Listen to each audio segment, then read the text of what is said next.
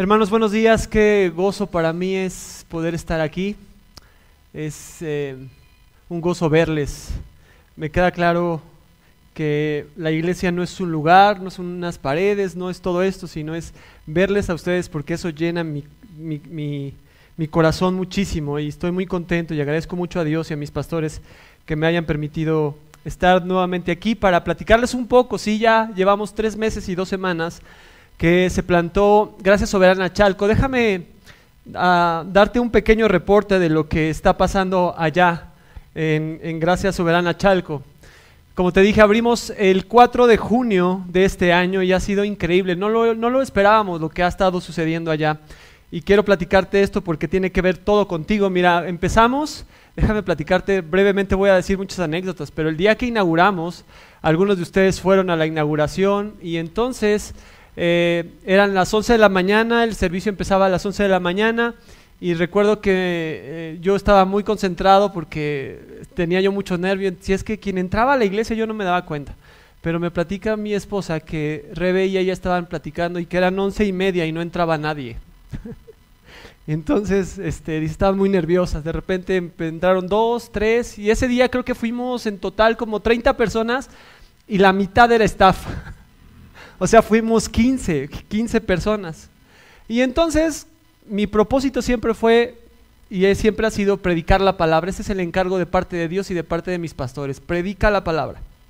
Y entonces comenzamos las semanas y de repente, como lo vieron en un pequeño reporte, fuimos 15 y a la siguiente semana fuimos 30 y a la siguiente semana fuimos 40 y a la siguiente semana, no estoy mintiendo, fuimos 50 y a la siguiente semana fuimos 60 y así fuimos creciendo, hermanos.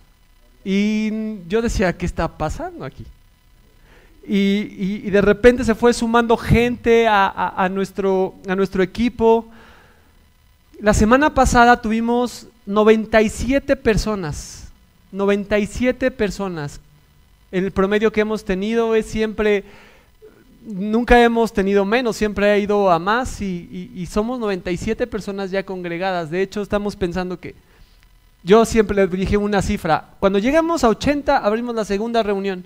Pero yo creo que eso ya lo estamos pensando para ver cómo le vamos a hacer. Pero ha sido maravilloso. Personas descubriendo eh, un nuevo evangelio, el verdadero evangelio más bien.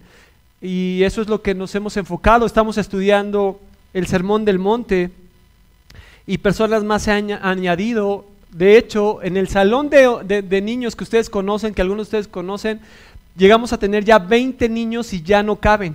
o sea, 20 niños es una locura ahí, una locura, pero estamos muy agradecidos con el Señor porque no solamente ha proveído eh, eh, a estas personas, sino también a, a gente que ha llegado a la iglesia providencialmente ayudarnos, han llegado personas que nos han sorprendido, han llegado personas que nos han dado muchas cosas, hay personas que quieren servir con un, con un ánimo de enseñanza que nos alegra mucho porque eh, Dios es que pone a las personas y estamos muy contentos de todo lo que está haciendo en Gracia Soberana. También tenemos nuestra mesa del café.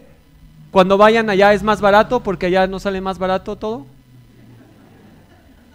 Allá tenemos hojaldras, sí están más ricas que las de las Esperanza. Y entonces hace ocho días tuvimos nuestro, nuestro convivio de, Día de, la Independencia, hermanos. algunos conocen al lado de Gracia Soberana hay un patio que nos prestan. Se llenó completamente, fue una locura. Bueno, no estoy mintiendo, ni un gramito o un, ¿cómo se llaman los granos de pozole sobró? Todo se acabó. Y vemos la misericordia del Señor cada domingo ahí, cada domingo que, nosotros estamos por allá. Y esa, es, y esa es la razón por la que yo traigo este sermón. Hoy este sermón se titula De un amigo a sus amigos. Porque cuando llego aquí no me siento pastor. Yo me siento un congregante más con ustedes. A lo mejor en el otro lado sí me sentiré así, pero con ustedes me siento como un amigo y entonces el texto es de un amigo a sus amigos. Por favor, abre tu Biblia en Filipenses 1. Hace algunos meses, recuerdan que estudiamos cuando estábamos todavía aquí, Filipenses con el pastor con el pastor Josué los miércoles. Bueno, pues yo les traigo un sermón que tiene que ver con el libro de Filipenses. Y vamos a ver Filipenses capítulo 1, versículos del 1 al 11. Y dice la palabra de Dios de esta manera. Pablo y Timoteo, siervos de Jesucristo Jesús, a todos los santos en Cristo Jesús que están en Filipos, incluyendo a los obispos y diáconos. Gracias a ustedes y paz de parte de nuestro Señor, de nuestro Padre, perdón, y del Señor Jesucristo. Doy gracias a mi Dios siempre que me acuerdo de ustedes. Pido siempre con gozo en cada una de mis oraciones por ustedes, por su participación en el Evangelio desde el primer día hasta ahora. Estoy convencido precisamente de esto, que el que comenzó en ustedes la buena obra la perfeccionará hasta el día de Cristo Jesús. Es justo que yo sienta esto acerca de todos ustedes porque los llevo en el corazón. Pues tanto en mis prisiones como en la defensa y la confirmación del Evangelio, todos ustedes son partícipes conmigo de la gracia, porque Dios me es testigo de cuánto los añoro a todos con el entrañable amor de Cristo Jesús. Y pido en oración que el amor de ustedes abunde aún más y más en conocimiento verdadero y en todo discernimiento a fin de que escojan lo mejor para que sean puros e irreprensibles para el día de Cristo, llenos de fruto de justicia que es por medio de Jesucristo para la gloria y alabanza de Dios. Señor, que me das de estar aquí. Es un privilegio. Es un honor. Señor, gracias porque puedo reconocer que son tus méritos y no los míos. Señor, tú conoces la debilidad del predicador y conoces, Señor, mi corazón. Como siempre te expreso, Señor, el predicador no es santo, pero tú sí lo eres. Te ruego, Señor, que esta predicación pueda ah, evangelizar a las personas que están sin Cristo hoy aquí, que pueda edificar a mis amigos y hermanos, pero sobre todo exaltar tu nombre. A ti sea la gloria en Cristo Jesús. Amén. Déjame darte un poco de contexto para entrar en materia en el sermón de hoy.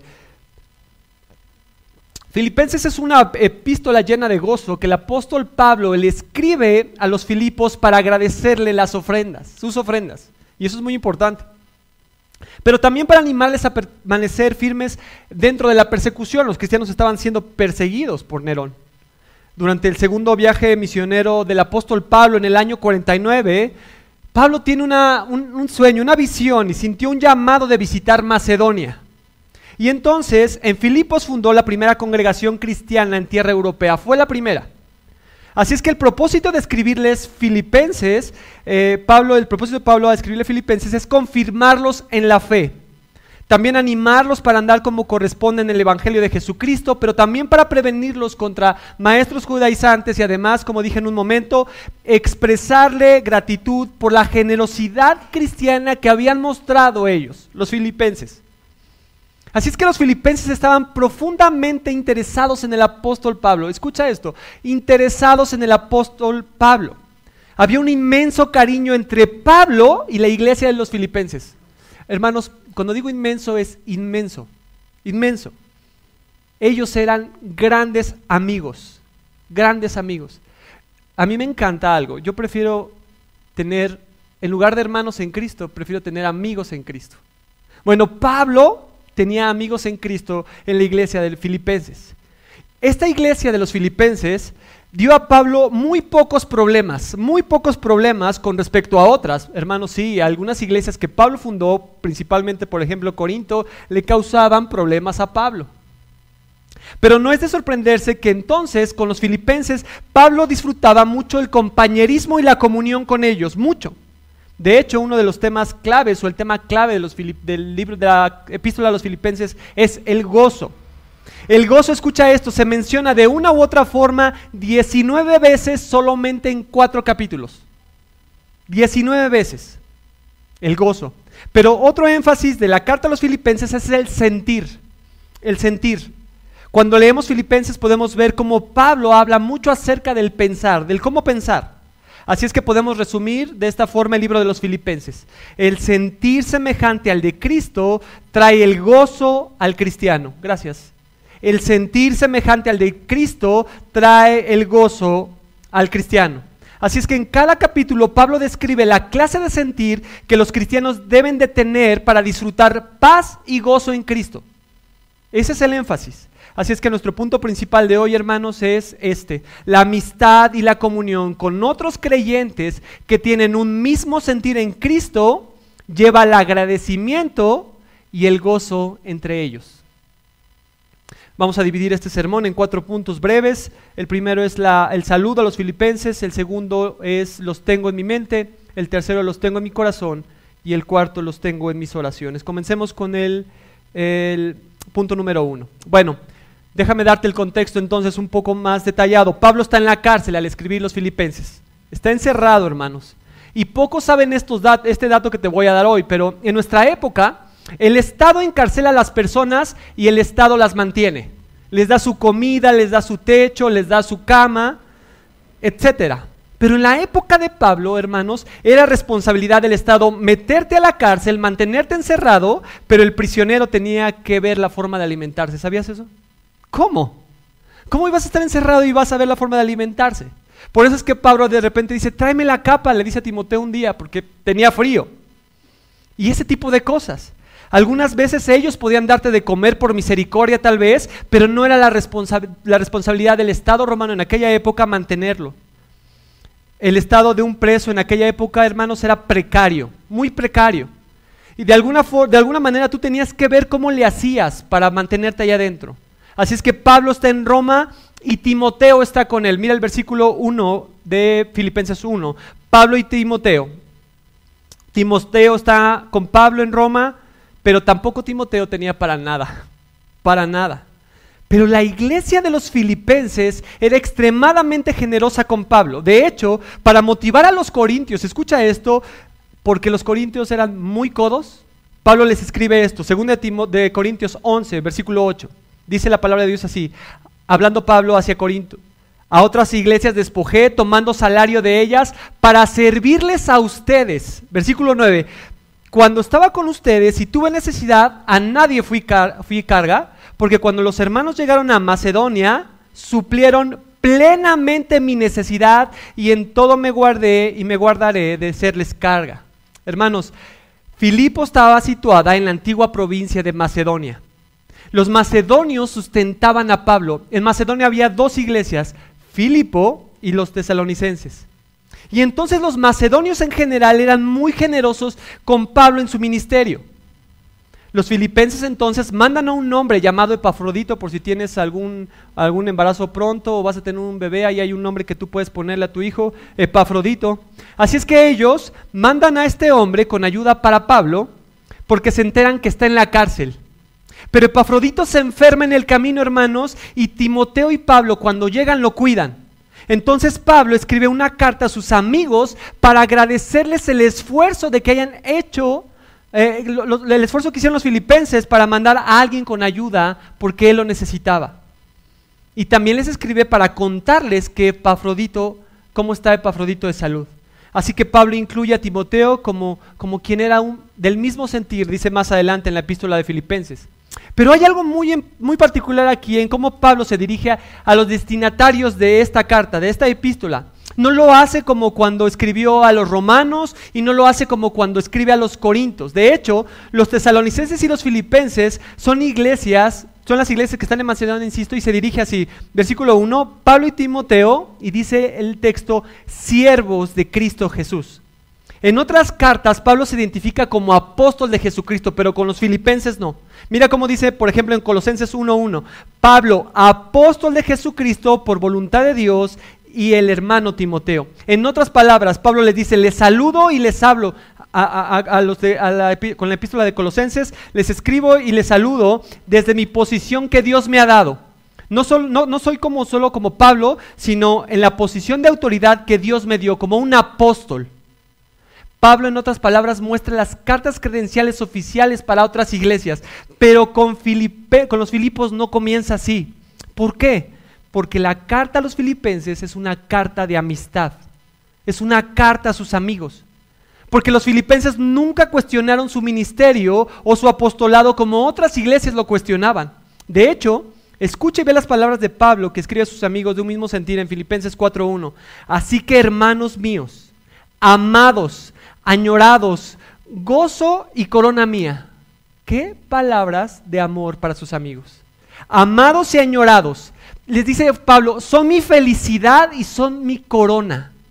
Qué increíble, qué cercanía, qué, qué, amistad tan estrecha y qué amor hacia los filipenses de parte de Pablo. Pablo nunca tuvo que defender su apostolado con ellos. Nunca, hermanos. Por eso la carta de Pablo es de un amigo a sus amigos. Y me siento tan identificado con esto, porque es increíble poder estar aquí, es, es, increíble verlos, es, es, increíble saber que nos tienen en sus oraciones, que se alegran por nosotros, que nos aman, que son tan generosos como con nosotros. Y eso me hace gozarme en Cristo y darle muchas gracias. Déjame platicarte algo. El día que nos despedimos de aquí, ese domingo, y esto es una anécdota que poco sabe, mi pastor Miguel y mi amada hermana Lupita, que ahorita están sirviendo en Gracia Soberana, nos dicen, los invitamos a comer el domingo en la tarde. Pero habíamos estado con tantas cosas en la apertura, hermanos, estábamos muy cansados, debo decirles algo, estábamos tristes por partir de aquí, y entonces estuve a punto de cancelar esa comida con el hermano Miguel y la hermana Lupita en su casa. Y mi esposa me dijo, las esposas siempre nos enmiendan la plana, hermanos, gloria a Dios por ellas. Me dijo, no, Rodrigo, yo quiero estar ahí. Literal me dijo, nos aman y quiero estar con ellos. Dije, ok, está bien, vamos un ratito.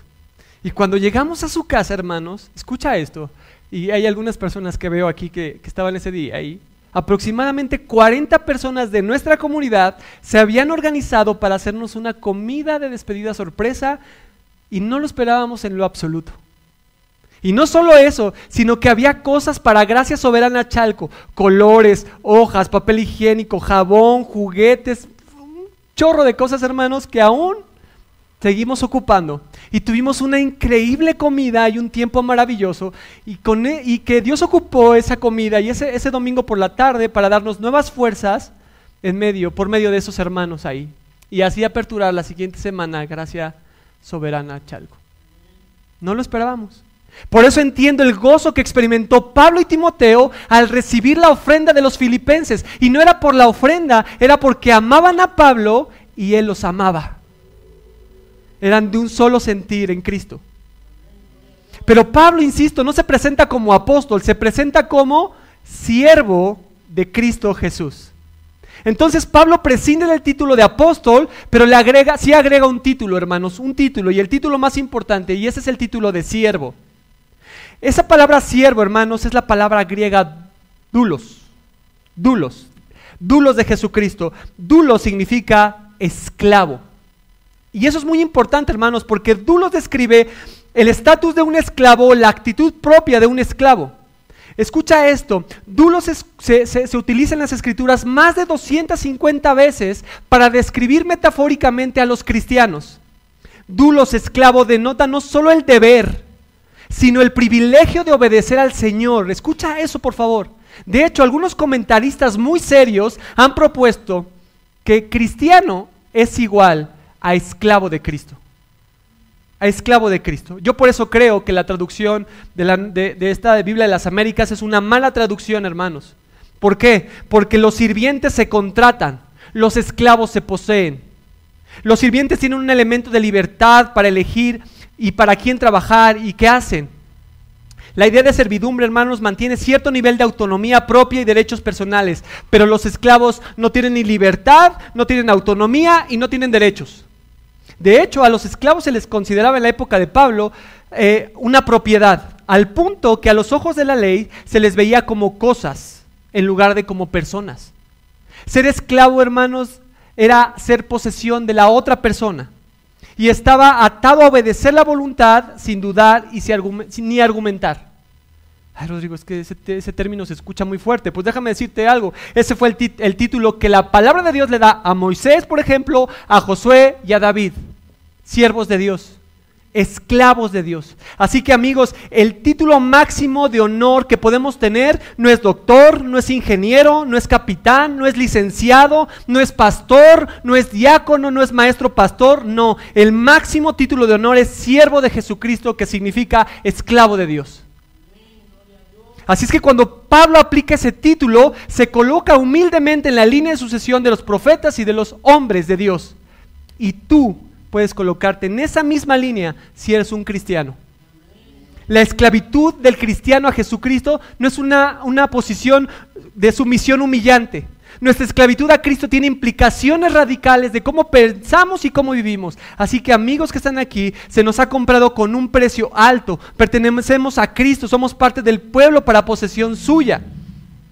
Y cuando entendamos eso, hermanos, va a cambiar la forma en la que vamos, podemos pensar. Comenzando por nuestra propia perspectiva y nuestras propias prioridades. Así que el cristianismo verdadero no es sumar a Cristo a tu vida. No es Cristo y algo más.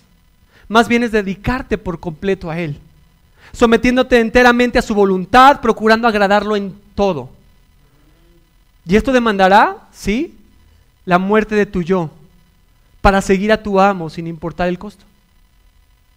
En otras palabras, hermanos, ser cristiano, como lo mencioné, es ser esclavo de Cristo.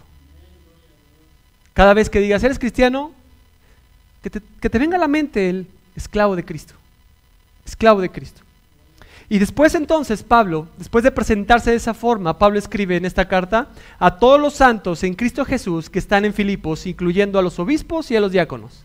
Así es que la carta va dirigida a todos los santos en Cristo Jesús. Y la palabra que se traduce ahí como santos es la palabra agios, que está en pantalla. Y esta es una de las palabras favoritas del apóstol Pablo para referirse a los cristianos. Es su palabra favorita. De hecho, pocas veces Pablo llama a los creyentes cristianos, los llama santos. En el pensamiento hebreo, hermanos, santo se define como la idea de que algo o alguien es diferente a lo demás o es algo aparte o apartado.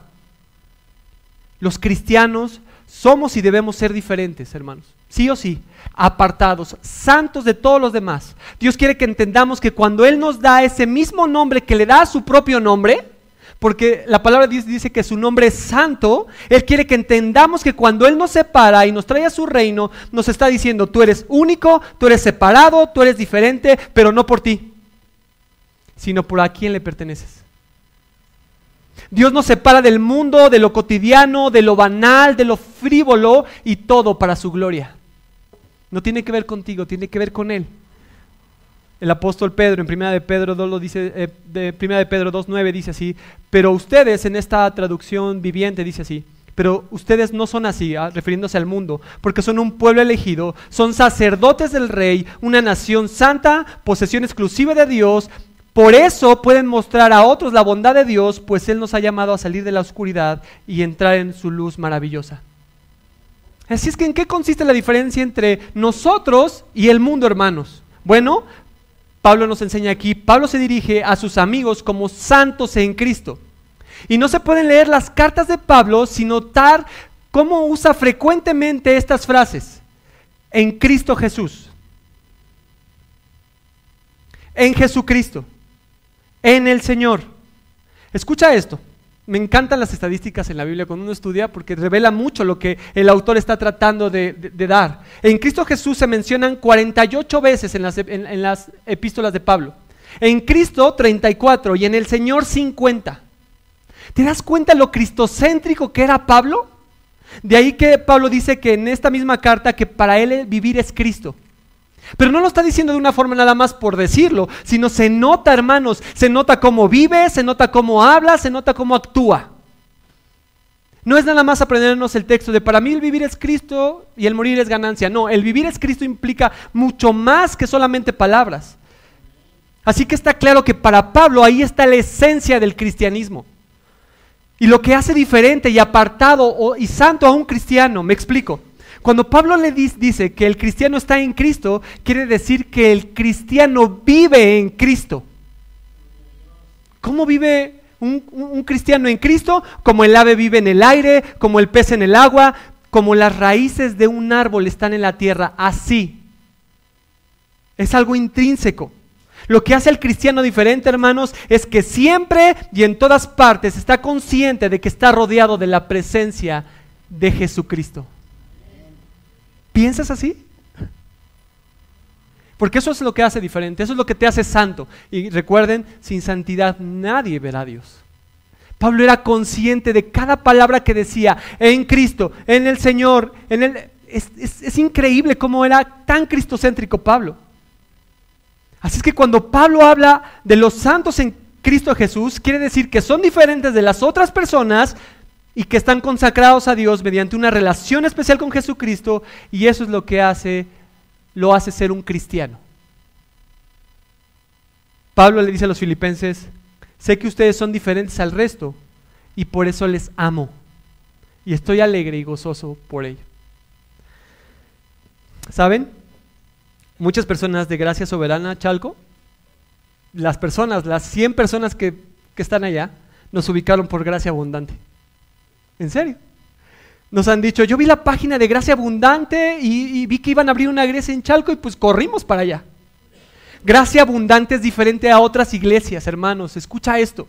Pero no por su liturgia, no por su predicación, no por su centro de consejería, no por su comunidad, sino porque yo veo a muchas personas aquí que están consagradas a Dios mediante una relación personal con Jesucristo. Eso hace la diferencia, porque eso es lo que debe de ser un cristiano. Así que cuando yo leo Filipenses, yo pienso mucho en ustedes. Mucho. Recuerdan, me recuerda mucho a mi iglesia. Y para terminar el saludo a sus amigos, los filipenses, a los filipenses Pablo les dice esto en el versículo 2. Gracia y paz de parte de, de Dios nuestro Padre y del Señor Jesucristo. Otra vez, insisto, ¿te das cuenta de cuán cristocéntrico es Pablo? Pablo dice que la gracia y la paz son parte de Dios, de parte de Dios nuestro Padre y de nuestro Señor Jesucristo. Escucha esas palabras. Es, es impresionante. Insisto, Pablo dice, para mí el vivir es Cristo. Y se los voy a demostrar en mis cartas.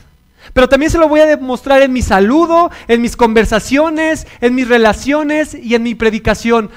Para Pablo era el centro, era Cristo. Cristo es el centro de mi vida. Pablo, Pablo, uno puede oler eso cuando lee las epístolas de Pablo. Y cuando Pablo une estas dos palabras, gracia y paz, que son palabras una griega y una judía, está tomando los saludos normales de dos culturas, la judía y la griega, y las une. Y por ejemplo, con respecto a la gracia, la gracia, la palabra gracia la menciona Pablo más de 90 veces en sus cartas.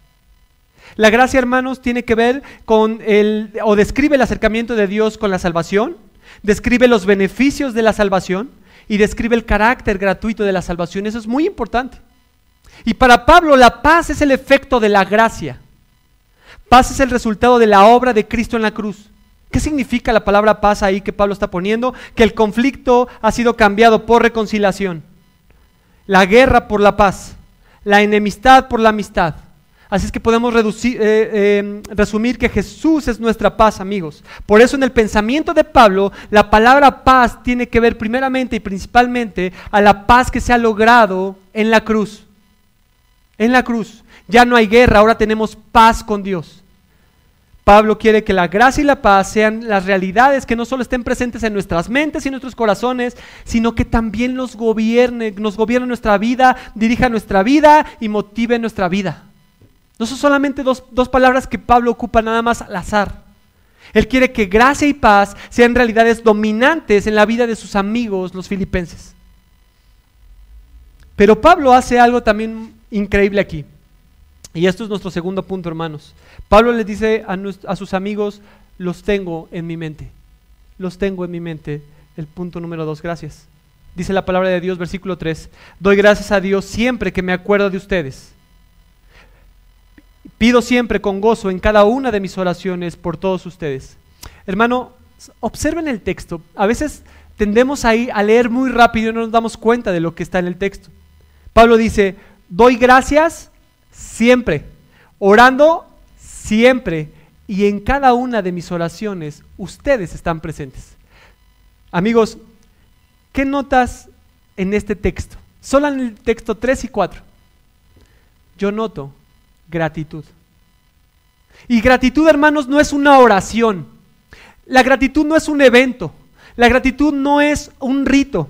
La gratitud es un estilo de vida, es una, una, actitud frente a la vida, es una forma de ser, es una forma de vivir, es una forma de relacionarte. Eso es gratitud. Y Pablo era el maestro de, en agradecimiento. Pablo tenía un doctorado en ser agradecido.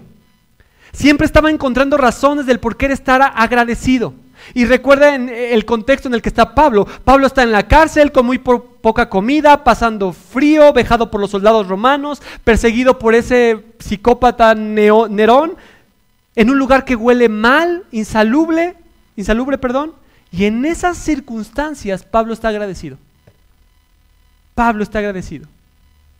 El ser agradecido lo lleva al gozo.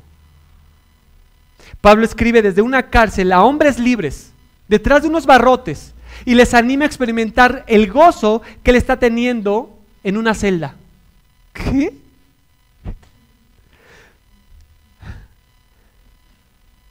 A veces cuando yo leo Filipenses 1, yo digo, Señor, perdóname.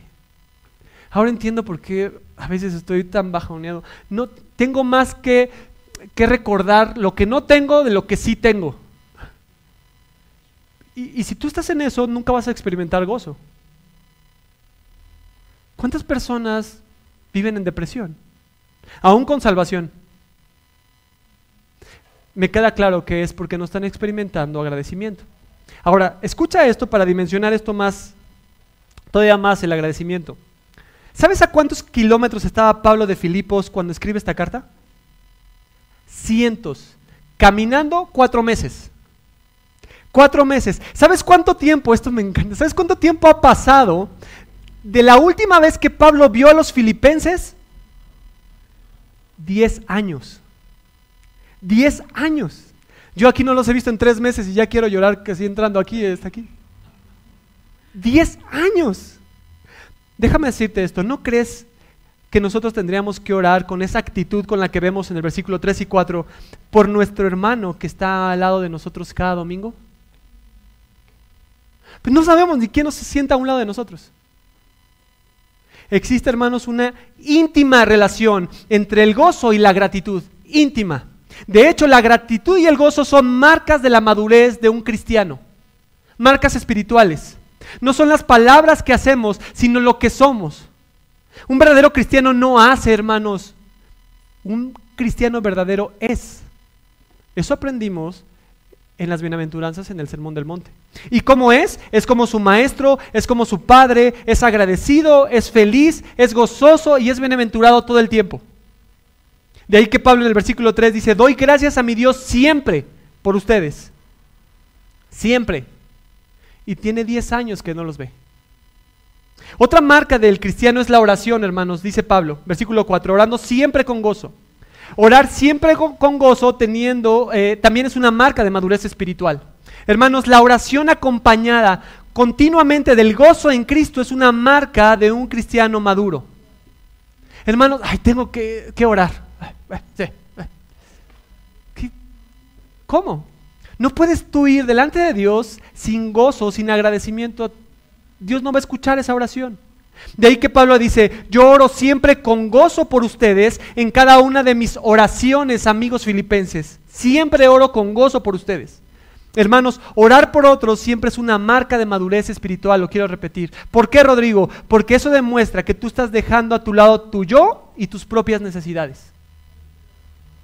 ¿Por cuántos hermanos estás orando hoy? De hecho, hablaba ayer con mi hermano Alberto, que está en Querétaro. Y, hablar con él y orar con él es algo que, es increíble porque sabemos lo que está pasando ahí, es muy difícil lo que está haciendo a él. Oremos por nuestro plantador de Querétaro, Alberto. Y eso puede traer gozo. Hermano, me animó mucho hablar contigo. Ah, gloria a Dios. Y a mí me animó poder hacerlo y estamos gozosos. También Pablo ah, se desenfoca de sus necesidades y se vuelca a orar por sus amigos. Mira cómo dice Filipenses 2.3, cuando se trata no de ti, sino de los demás. No hagan nada por egoísmo o por vanagloria, nada, sino con una actitud humilde cada uno de ustedes, considérese al otro como más importante que a sí mismo. Pero cuando tú no oras por otro, entonces significa que tú eres lo más importante. No es posible, hermanos, escucha esto, esto es una premisa, no es posible tener gozo teniendo ingratitud. No es posible. Amigos, es maravilloso y encantador cuando se combina el recuerdo y la gratitud. Yo entro aquí y está increíble. Está increíble. Pero también sabe Dios que en mi corazón hay mucha gratitud hacia ustedes. En nuestras relaciones personales es una gran cosa no tener nada más que recuerdos felices. Era el sentir de Pablo, ese era el sentir de Pablo con los cristianos en Filipos. Los recuerdos de Pablo no lo llevaban a pesar, a pesares eh, de los filipenses, sino a recuerdos felices.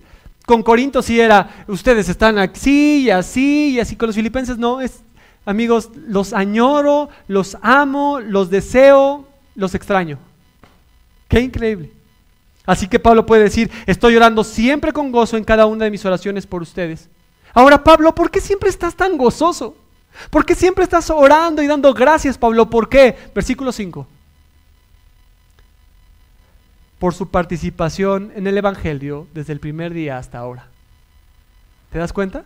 El gozo de Pablo estaba relacionado íntimamente en su participación con el Evangelio. Hermanos, la palabra participación es una palabra griega que ustedes conocen, que es la palabra koinonía. Y siempre pensamos cuando, ah, vamos a tener koinonía, es pídete unas pizzas y vamos a juntarnos con los hermanos. No, hermano. La palabra koinonía es un término bíblico, pero para describir la participación de una misma fe y de una misma comunión. No solo es compartir alimentos, sino que coinonía es una expresión mucho más íntima. Pablo estaba gozoso de que en Filipenses, en Filipos, se predicaba Jesucristo. Ese era su gozo. ¿Sabes por qué? Porque cuando uno experimenta una gran bendición, por instinto, uno tiende a compartirla. Hermanos que están aquí hoy, ¿no hay gozo en tu vida cuando piensas que se predica el Evangelio en otra parte del mundo? Hay gozo en tu corazón cuando, cuando puedes ver y te entusiasman las plantaciones, te entusiasma Chalco, te entusiasma Querétaro. ¿Te entusiasma que otros se incorporen al amor de Cristo? ¿Eso te entusiasma? ¿No te pone feliz eso? Porque te voy a decir algo. Si el Evangelio no te hace feliz, no te hará feliz nada. Y el Evangelio es compartir las buenas nuevas. En el caso de los filipenses, esa coinonía, esa participación que vemos en el texto, producía avances en el Evangelio. Mira la coinonía en la, iglesia de Filipenses. Mira los filipenses. La iglesia de los Filipos también ora por Pablo, en el versículo 1.19. La iglesia de los filipenses también sufrió con Pablo en el 4.14. Y la iglesia de los filipenses suplió a Pablo. Eso es el Evangelio. Mira cómo dice Filipenses 4.14. Sin embargo, en otra parte donde se, utiliza esa palabra griega koinonia. Sin embargo, he hecho bien en compartir. La palabra griega es koinonia, conmigo mi aflicción. Les digo que no, no solamente son alimentos, si vamos a reunirnos, si vamos a tener koinonia, ¿no? Es sufrir. Es sufrir. Le decía a mi amigo Alberto, amigo, sé lo que estás pasando. Y sufríamos juntos, ¿sabes? Tuvimos una gran llamada hace dos días. Y lo animábamos, como a mí muchos de aquí me animaron. Dice más adelante en el versículo 15 de Filipenses 4, ustedes mismos saben, Filipenses, que al comienzo de la predicación del Evangelio, después de que partí de Macedonia, ninguna iglesia compartió conmigo el dar y recibir, sino solamente ustedes. Versículo 16, porque aún en Tesalónica enviaron dádivas más de una vez para mis necesidades. Los filipenses siempre pendientes de Pablo y Pablo siempre pendiente de ellos. Hermanos, déjame decirte algo. Cada primero de mes, sin yo pedir, está el pago de la renta de Gracia Soberana Chalco de parte de ustedes. Y me acuerdo de ustedes. No podríamos hacer, estar haciendo todo lo que estamos haciendo sin su ayuda las misiones son una realidad en gracia abundante, hermanos. Me consta. Y no me pidieron que predicara esto. Cada centavo que entra aquí es para las misiones, en la promesa de fe. Y no lo tengo que pedir. ¿Cómo estás? ¿Qué necesitas? Todo bien, gracias. Ustedes están siempre pendientes de gracia soberana y nosotros también estamos pendientes de ustedes. en nuestras oraciones. El gozo es mutuo y la gratitud es mutua. Hace ocho días me decía un hermano, hermano, cuando pasaron el reporte en la tercera reunión aplaudieron, ay, eso llenó de gozo. En serio, eso es algo muy importante para nosotros, porque se ve el trabajo muy bonito en las fotos, pero hay mucho trabajo detrás, hermanos, mucho. Ahora te das cuenta de cómo los filipenses se identificaron no con la causa de Pablo, Pablo no era el importante, sino primeramente con la causa de Cristo si necesitamos eso como iglesias, hermanos, orar mutuamente unos por otros, sufrir mutuamente y suplirnos mutuamente. Mutuamente. Es por eso, es por la causa de Cristo y porque estamos en Cristo que podemos gozarnos mutuamente. Cuando escuchamos y vemos que se está avanzando el reino de los cielos en otras iglesias, hermanas, nos gozamos y celebramos la obra de, de Dios que está haciendo en otro lugar que no es el nuestro. Así es que me encanta, hermanos, me encanta ver cómo crece el centro de consejería. Me gozo que pronto este lugar volverá a quedarles chico. Me encanta la predicación de la palabra en este lugar. Me gozo con su staff. Y amo esta congregación y a sus congregantes. Por eso este, este, este sermón es de un amigo a sus amigos. ¿Y sabes por qué? Porque en palabras de Pablo lo dice así en Efesios 4 y 5. ¿Sabes por qué? Efesios 4, versículo 5 del 7. Porque tenemos, hermanos, un solo Señor, una sola fe, un solo bautismo, un solo Dios y Padre de todos, que está sobre todos, por todos y en todos. Eso es lo que tenemos tú y yo en común. Y de ahí Pablo termina solo en este saludo a sus amigos, los filipenses, y dice, versículo 6, estoy convencido precisamente de esto, que el que comenzó en ustedes la buena obra la va a perfeccionar hasta el día de Cristo Jesús. En el versículo 6 Pablo dice que tiene confianza en que Dios, que ha empezado una buena obra en los filipenses, la va a llevar a feliz término para que estén preparados para el día de, Cristo Jesús. Hermanos, si este día de Cristo Jesús no es el juicio final, sino el regreso de nuestro Señor. Hermanos, el día de nuestra salvación fue una obra exclusiva de la soberana y libre iniciativa divina. Todo lo inició Dios, pero también la consumación de esa salvación es obra de la gracia del poder de Dios. De ahí que Matthew Henry dice esto que me, gusta mucho. La preservación de los santos se debe enteramente no al esfuerzo de ellos, sino a la preservación de Dios. No es por tu esfuerzo que tu fe se mantiene, sino por la preservación de Dios. Pablo está hablando de cuando el Señor regrese y en gloria por los suyos y tiene confianza que los filipenses están preparados para ese día. Tercer punto, hermanos, los tengo en mi corazón, dice Pablo en el versículo del 7 al 8. Dice así la palabra de Dios. Es justo que yo sienta esto acerca de todos ustedes, porque los llevo en el corazón, pues tanto en mis prisiones como en la defensa, de, la defensa y confirmación del Evangelio, todos ustedes son partícipes conmigo de la gracia. Pablo está haciendo mucho hincapié, hermanos, en la idea de la solidaridad cristiana. Mira, los cristianos, hermanos, somos solidarios en la gracia, Sí, somos personas que compartimos una deuda en común con la gracia de Cristo, pero también los cristianos somos solidarios en la obra del Evangelio. No solo comparten un don, sino también una tarea, la extensión y la expansión del Evangelio. Y eso es muy importante. Los filipenses eran solidarios con Pablo, como ustedes lo son con nosotros, insisto. Pablo, entonces Pablo aquí usa dos palabras para expresar la obra de los cristianos por el Evangelio. Habla de la defensa y de la confirmación del Evangelio. Versículo 7, míralo otra vez. Es justo que yo sienta esto acerca de todos ustedes porque los llevo en el corazón, pues tanto en mis prisiones como en la defensa y la confirmación. Y, la defensa ahí es la, palabra apología del Evangelio. Es la defensa, es la, es la de su defensa frente a los ataques que se la hacen desde afuera, perdón. Hermanos, los cristianos tienen que estar dispuestos a defender su fe y a dar razón de la esperanza que tiene. es muy importante. La confirmación del Evangelio es la edificación de su fuerza desde adentro, la edificación de los cristianos.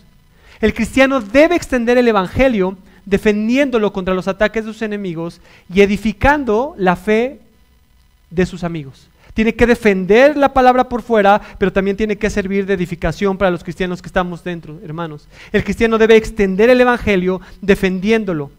Y eso es muy importante. Los cristianos son también solidarios en el sufrimiento por el Evangelio. Siempre que hay un cristiano, hermanos, que le toca sufrir por causa del Evangelio, él debe hallar fuerza y consuelo en el saber que existen otros hermanos que están dispuestos a sufrir con él. Y eso es muy importante. Los cristianos son solidarios, solidarios. Insisto, quiero, quiero recordarles mucho estas, me vienen a la mente muchas anécdotas aquí, hermanos. Nosotros los llevamos en el corazón, Dios lo sabe, cada vez que los recordamos hay felicidad y gozo en nosotros, recordamos su entusiasmo para esta plantación, recuerdo mucho ese entusiasmo. Y cuando habla aquí Pablo de sufrir, yo recuerdo cómo muchos hermanos en esa primera salida de la plantación de hombres estuvieron trabajando muy, muy fuerte. Y en la siguiente, en la segunda que fuimos también hermanas barriendo toda la iglesia, limpiándolo, yéndolo, yendo a repartir muchos folletos. Y saben, sabemos que ustedes oran por nosotros, lo sabemos hermanos, pero también quiero que sepan que nosotros oramos por ustedes, que están felices de lo que está haciendo allá. Por eso mi corazón está lleno de gratitud a Dios y de gozo por ustedes. Y nuevamente, puedo entender y vivir esa clase de amor y gozo que Pablo está experimentando por sus amigos los filipenses porque yo experimento eso mismo con ustedes. Por último, hermanos, Pablo termina con un versículo increíble de la demostración de su amor y amistad hacia los filipenses. Versículo 8, porque Dios me es testigo de cuánto los añoro a todos con el entrañable amor de Cristo Jesús. En el versículo 8, Pablo tiene un dicho sumamente gráfico. La traducción literal sería, los anhelo con las entrañas de Jesucristo. Con las entrañas de Jesucristo. Es, increíble cómo las palabras griegas denotan mucho más cosas cuando las estudiamos. Así que Pablo le está diciendo, los anhelo con la misma ternura que Jesucristo mismo. El amor que Pablo sentía para sus amigos cristianos no era otra cosa que el amor de Cristo mismo. Alguien comentaba acerca de este, de este verso y decía, el cristiano no tiene anhelos aparte de los de su Señor. Su pulso late con el pulso de Cristo y su corazón palpita con el corazón de Cristo. Cuando somos realmente uno con Jesús, su amor fluye de nosotros hacia, nosotros, hacia nuestros semejantes, los, que, que ellos nos aman y nosotros les amamos y por nosotros murió Jesucristo. El cristiano es solidario con el amor de Cristo. Por último, hermanos, y muy breve, se me está yendo el tiempo bien rápido, los tengo en mis oraciones. Pablo termina así el saludo. Y esto pide en oración que el amor de ustedes abunde aún más y más en el conocimiento verdadero y en todo discernimiento, a fin de que escojan lo mejor para que sean puros e irreprensibles para el día de Cristo, versículo 11, llenos de fruto de justicia, que es por medio de Jesucristo, para la gloria y la alabanza de Dios. Lo que Pablo está pidiendo en oración es que los filipenses crecieran en amor día a día y que ese amor no era una cosa meramente emocional, no hermano, no es algo que es emocional, sino que tenía que crecer en conocimiento y en percepción espiritual que llegara a ser cada vez, para que llegaran a ser cada vez más capaces de distinguir entre la verdad y el error. El amor es siempre el camino al conocimiento, hermano, siempre. Si amamos algo, queremos aprender más acerca de ello. Si amamos a una persona, queremos conocerla cada día más. Si amamos a Jesús, queremos aprender más acerca de Él y de su verdad. Y si en verdad amamos a Jesús, seremos sensibles a su voluntad y deseos. Así que hermano, termino, ¿cuánto amas a Cristo? ¿Cuánto amas a Cristo? Porque cuanto más amas a Cristo, más traeremos, instintivamente nos, va a retraer eso del mal y desearemos el bien. Hermanos, el amor, el verdadero amor no es ciego, sino que nos va a permitir ver lo, lo falso de lo verdadero. El ser cristiano es vivir de tal manera que se den gloria a Dios y alabanza solo a Él. Así es que yo termino con esto, hermanos. Termino con un texto que está en 2 de Pedro 5:10. Yo experimento que hay un avivamiento del Espíritu Santo en esta iglesia. Y le doy muchas gracias a Dios porque también nosotros lo estamos viviendo en Gracia Soberana Chalco. Y Pedro le escribe a los cristianos que están siendo perseguidos en más o menos por el año 69 y al final de su segunda carta en segunda de Pedro 5:10 les dice están siendo perseguidos los cristianos y les dice mas el Dios de toda gracia que nos llamó a su gloria eterna en Jesucristo después de que hayan padecido un poco de tiempo él mismo los perfeccione los afirma los afirme, los fortalezca y los establezca. Y esa es mi oración hoy aquí. Que el Señor siga fortaleciendo y perfeccionando a gracia abundante. que siga afirmando esta iglesia, que los siga fortaleciendo y que los establezca. ¿Para qué? Para que Él sea toda la gloria y el imperio por los siglos de los siglos. Y mi oración para ustedes hoy también es, más bien, quiero que sepan esto, que son los puntos del sermón. Hermanos, los tenemos en nuestra mente, los tenemos en nuestro corazón y los tenemos en nuestras oraciones. Gracias. Gracias por todo lo que han hecho por nosotros. En nuestro corazón no hay más que agradecimiento y gratitud.